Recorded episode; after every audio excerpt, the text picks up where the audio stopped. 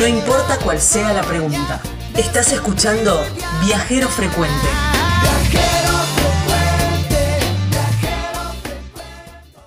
Cuando andes cerca de Tandil, una muy buena propuesta es probar, degustar, conocer los vinos bonaerenses. Y ahí está la bodega Cordón Blanco, un emprendimiento de tres hermanos que, bueno, con, mucho ensayo y error, ahora vamos a conocer un poco más la historia, han logrado muy ricos, ricos vinos. Pero además tenés la posibilidad de hacer una visita, un recorrido por los viñedos ahí entre los cerros con una degustación, claro, salamines, quesos tandilenses y todo, todo esa, ese marilaje que tienen ahí. Para contactarte con ellos para hacer una degustación, para hacer una visita o también para comprar sus vinos es a través de mail info. Hay un teléfono que es el 249 43 20 192. En las redes sociales los encontrás como Cordón Blanco y hay una página web que es www.cordonblanco.com, ahí en Tandil, en la provincia de Buenos Aires. Ahora seguimos con esta recorrida que venimos haciendo ya hace unos cuantos meses de conociendo las provincias a través de sus vinos, ¿eh? haciendo un poco de enoturismo. Y en esta oportunidad una provincia que todavía no habíamos tocado, todavía no, no nos habíamos acercado, pero me parece que tiene mucho para, para ofrecer y para mostrar. Y es en la provincia de Buenos Aires. Nos vamos bien cerquita de, Tandil a conocer la bodega Cordón Blanco, un emprendimiento de tres hermanos. Vamos a hablar con uno de ellos, que es Matías. Matías Lucas está con nosotros y, bueno, vamos a saber un poquitito más de la historia de la bodega y de sus vinos. Hola Matías, gracias por darnos un ratito de tu tiempo para, para hablar de vinos. Hola Gaby, ¿cómo estás? No, muchas gracias a ustedes. Bueno, ¿cómo surge la idea? Siempre uno en el inconsciente mm, colectivo tiene, bueno, la idea de los vinos en la región de Cuyo, ¿no? Y bueno, después ya, ya hace unos cuantos años se ha abierto a todas las provincias y eso está buenísimo porque eso permite también una gran variedad en sabores, en aromas, ¿no? Y todo, mm, una misma cepa tiene, va tomando diferentes diferentes eh, sabores también. ¿Cómo surgió la idea de, empezar a elaborar vinos ahí en Tandil?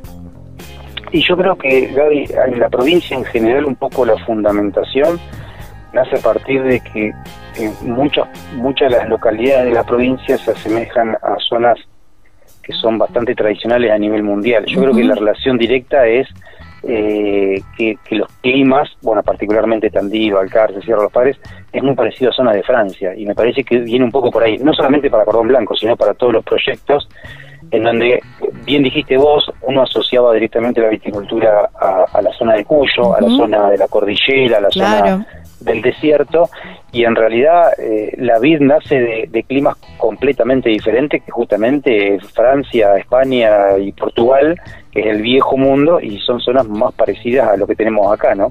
O sea que creo que un poquito viene de, la mano de eso. Casi de eh, por paralelismo, digamos, de decir, bueno, che, si allá tienen ese clima y funciona, acá debería funcionar también. Claro, lo que pasa es que cuando se trae cuando se trae la vida, en realidad Argentina eh, durante muchos años estuvo implantada la provincia de Buenos Aires. Es, un dato, que, es un dato no menor y que muy poquitos consumidores saben. Eh, después por una cuestión imagino yo que económico-política, que en realidad desconozco, todo lo que era material de propagación de la provincia de Buenos Aires se lleva a la parte de Cuyo. La realidad es que en la parte de Cuyo no se puede hacer cultivo extensivo como se hace en la provincia de Buenos Aires, o sea, lo que sería una papa, un girasol, una, no sé, una soja, es muy difícil en zonas desérticas y acá sí tenemos un sistema económico bastante grande de todo ese tipo de cultivos. Entonces se erradica la, la viticultura y se pasa hacia Cuyo. Ahora está volviendo la viticultura para este lado y creo yo que con mucho potencial en algunas zonas muy específicas, ¿no? Tal cual, sí, y, esto, ¿no? De cada uno ir poniéndole, eh, ir poniéndole su impronta. Y algo que se repite en cada una de las notas que venimos haciendo sobre, sobre vinos en diferentes regiones del país, en diferentes provincias, es esta pasión, ¿no? Y esto de ponerle siempre un toque personal, un porque bueno, en definitiva, a lo mejor eh, la cepa, esa ramita, esa plantita que trajeron no sé de dónde y ahora me vas a contar, eh, después empieza a saber diferente ese vino por por justamente por todo el terruño, por el clima y por todas las eh, lo pensado que, que termina siendo el vino, ¿no? Sí, yo creo que cada uno después le va poniendo su impronta. Nosotros, eh, yo particularmente, bueno, eh, soy el que está abocado casi 100% a la parte productiva eh, y hoy lo que estamos buscando es un poco la identificación del lugar, que es un proceso largo, no es un proceso corto en realidad, porque uno pone la vid y en principio por una cuestión de, por ahí más más demográfica intenta asimilarse a la zona de Mendoza y después te das cuenta que no es tan parecido y después empezás a probar con variedades completamente diferentes y ahora estamos en la búsqueda de la identificación. La identificación del lugar es decir, bueno, mi producto, eh, haga lo que haga, sale de cierta forma específica, ya sea eh, la variedad que sea, no importa. Eh, y me parece que eso es lo interesante. Lo bueno de todo esto es que nosotros, bueno, particularmente Cordón Blanco, arrancamos justo con la explosión de las regiones emergentes en Argentina, o sea, no solamente la provincia de Buenos Aires, sino hay muchas regiones que son emergentes.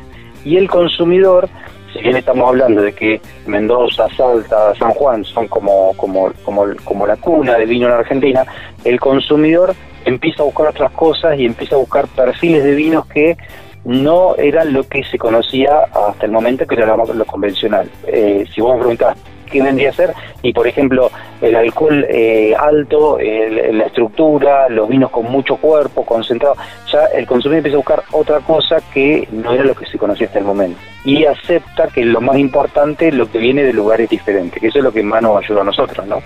Que acepten eh, sin prejuicio lo que estábamos haciendo nosotros y cómo salía todos los años.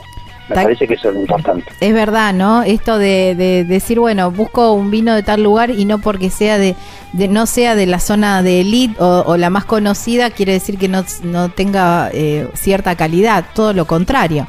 Quizás son sabores diferentes y, y en esa búsqueda que vos decís, ¿qué es lo que mm, eh, mm, sobresale esto? que decís? El, el, el cuerpo, la graduación alcohólica, ¿cuál, cuál podría ser, si lo estamos buscando, pero más o menos por qué lado se rumbea. Y yo creo que eh, tanto los vinos de Tandil como los vinos del resto de la provincia van a eh, tener eh, una impronta que es la, el equilibrio y la armonía entre toda la conjunción del vino en, general. No estamos hablando de vinos concentrados en la mayoría de los casos, no vamos a hablar nunca de vinos alcohólicos, vamos a hablar de vinos que tienen una acidez bastante alta porque la acidez es natural de la zona, o la acidez viene la, acidez proviene un poco de la relación entre la cantidad de materia orgánica que tenemos en el suelo y el cielo no diáfano, o sea, el cielo en la mayoría de, los días del año cubierto. Entonces, manejamos acidez bastante alta. Muchas veces la falta de madurez, ¿por qué no? Porque la, fruta no llega a tener esa concentración que puede llegar a tener a Mendoza, entonces estamos hablando de vinos que son por ahí más austeros. Eh, y en el caso nuestro de cordón blanco tenemos una particularidad que creo que es casi única y creo que lo repiten dos o tres bodegas en toda Argentina, que es laburar sin riego, que eso no, no nos da eh, una circunstancia favorable para los vinos y cuando el año no es bueno, lamentablemente una circunstancia que no es tan favorable. Eh, creemos en la viabilidad de los proyectos en la provincia de Buenos Aires sin riego por goteo, por manto, por aspersión o por lo que fuere. Ya llueve demasiado y creemos que la planta puede llegar a resistir. No es fácil trabajar sin riego, creo que en la provincia somos nosotros y la gente de Mar del Plata nada más que estamos laburando sin riego. Pero, pero bueno, es aprender y aprender que la planta se tiene que adaptar a ese suelo, ¿no?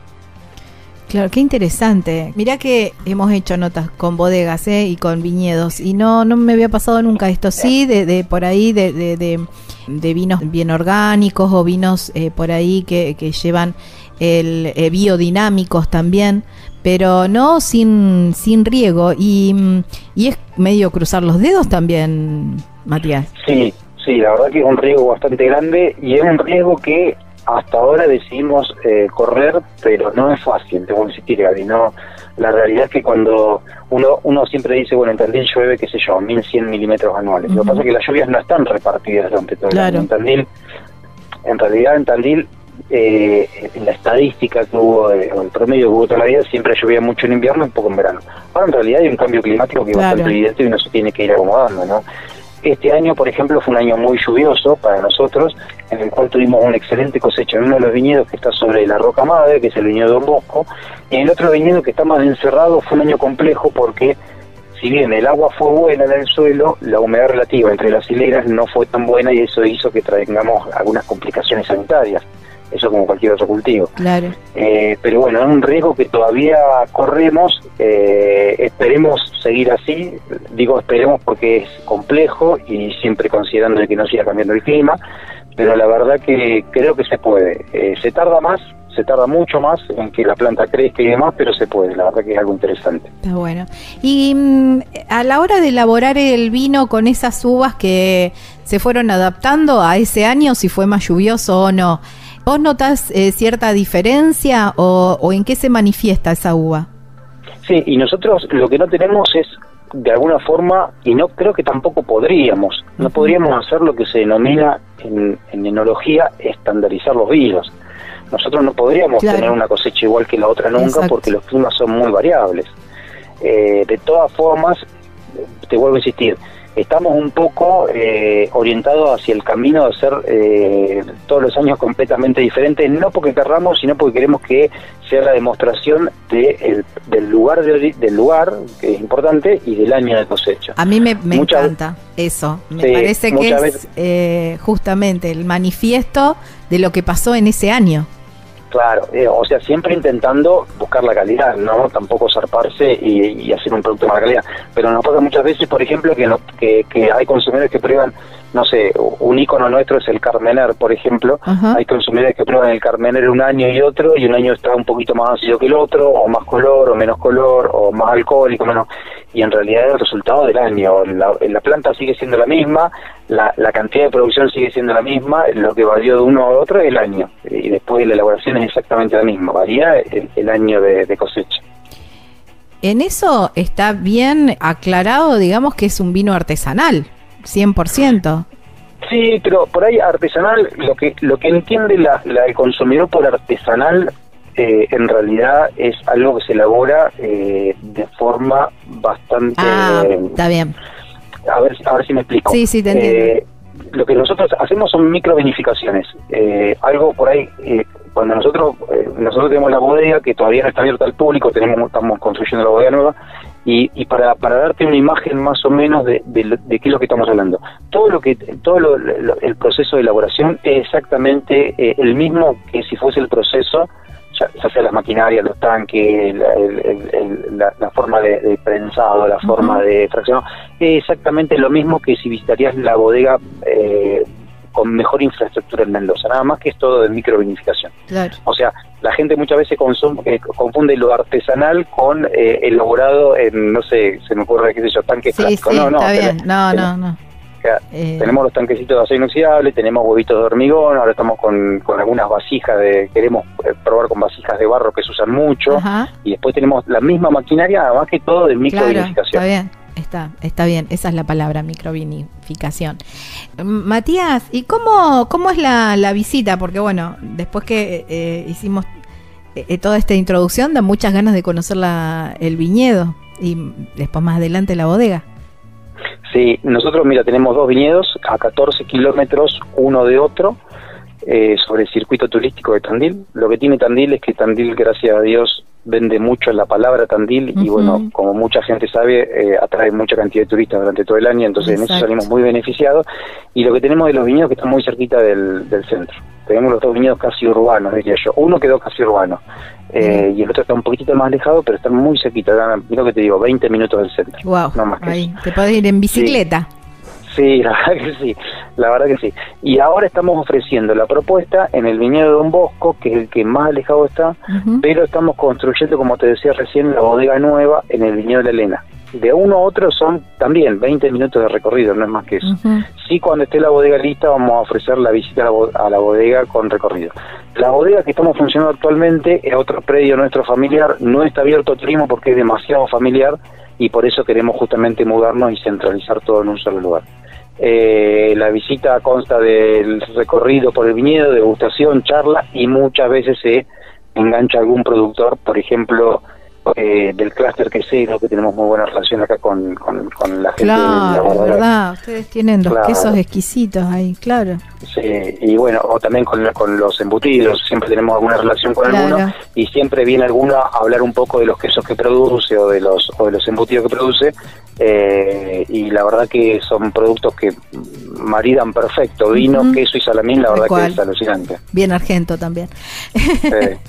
y, Matías, ¿cómo es el eh, cómo es la visita? Hay que mm, hay que hacer una reserva, hay que contactarse con ustedes, cómo es en determinados horarios, ¿cómo es? Y, y, ahora la, la, reserva, la mayoría de las veces es por, bueno, las redes sociales nos ha ayudado mucho a todos los emprendedores a, difundir y a que se comunican con nosotros, ¿no? De todas formas están los números en la página, en las redes sociales inclusive también aparece el número de teléfono, y sí es con reserva porque lo que intentamos hacer es generar grupos. Eh, si bien venimos por poca gente a hacer visitas, eh, intentamos los fines de semana, eh, inclusive también los días de semana, hacer grupos y, directamente venir con los grupos completos. Con movilidad propia, dura aproximadamente dos horas y la verdad que es una propuesta linda porque es diferente a todo lo que se conoce en, en, Tandil y, y, en la mayoría de las veces te digo que acá hay acá mucho turista de Buenos Aires y, y, el turista de Buenos Aires eh, se, se sorprende el hecho de no tener que hacer mil y pico kilómetros para recorrer un tal cual. con 300 kilómetros eh, lo puede hacer.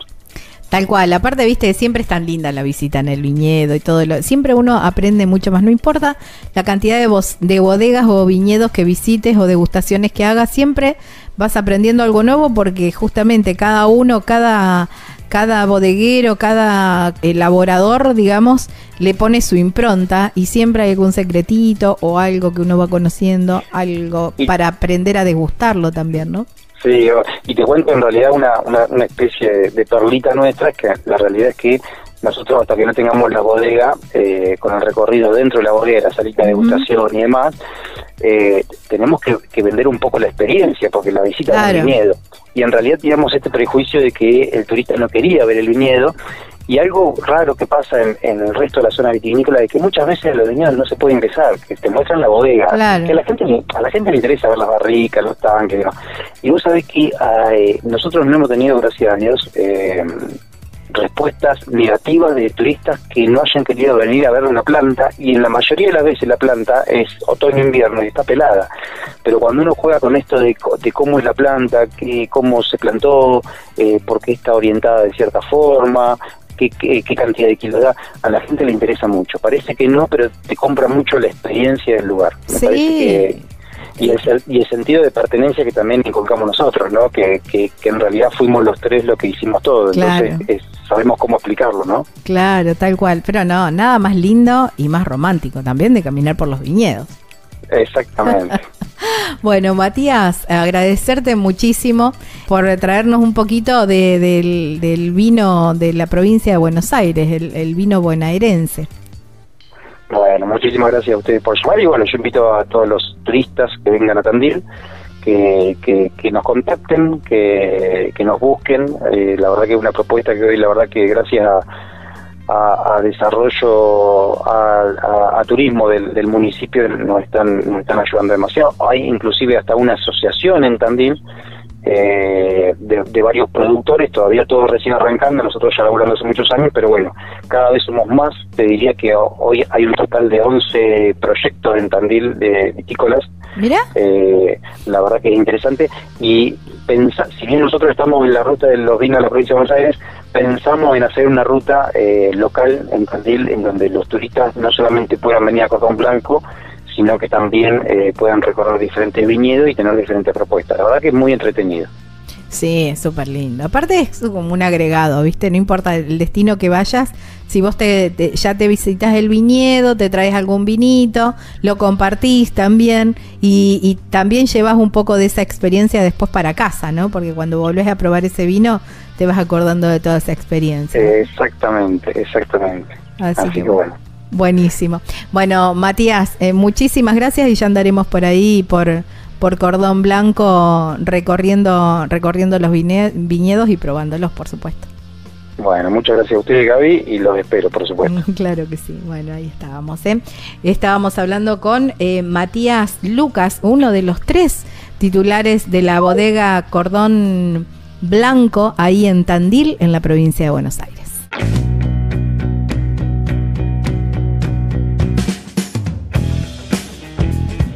Ya me da ganas de ir a hacer una recorrida ahí por los viñedos, caminar por los viñedos, mirar así el, horizonte y encontrar con, encontrarse con los cerros, ¿no? Y aprovechar de paso y hacer la degustación con los salamines y los quesos tandilenses, que es así como un combo casi diría que perfecto. Todo esto en la bodega Cordón Blanco, ahí en Tandil, en la provincia de Buenos Aires. Vos también lo podés hacer porque ellos tienen estas propuestas ¿no? de los recorridos por los viñedos con la, con la degustación. ¿Cómo contactarte con la gente de Cordón Blanco? A través de mail info arroba cordonblanco.com. Hay un teléfono que es el 249 43 20 192 y en las redes sociales los encontrás como Cordón Blanco, la página web www.cordonblanco.com, ahí en Tandil, en la provincia de Buenos Aires. Estás escuchando Viajero Frecuente. Encontranos en Facebook como Viajero Frecuente Radio, en Twitter arroba Viajero Radio, en Instagram Viajero Frecuente Radio. Vamos a viajar, si no es ahora, ¿cuándo? ¿Cuándo?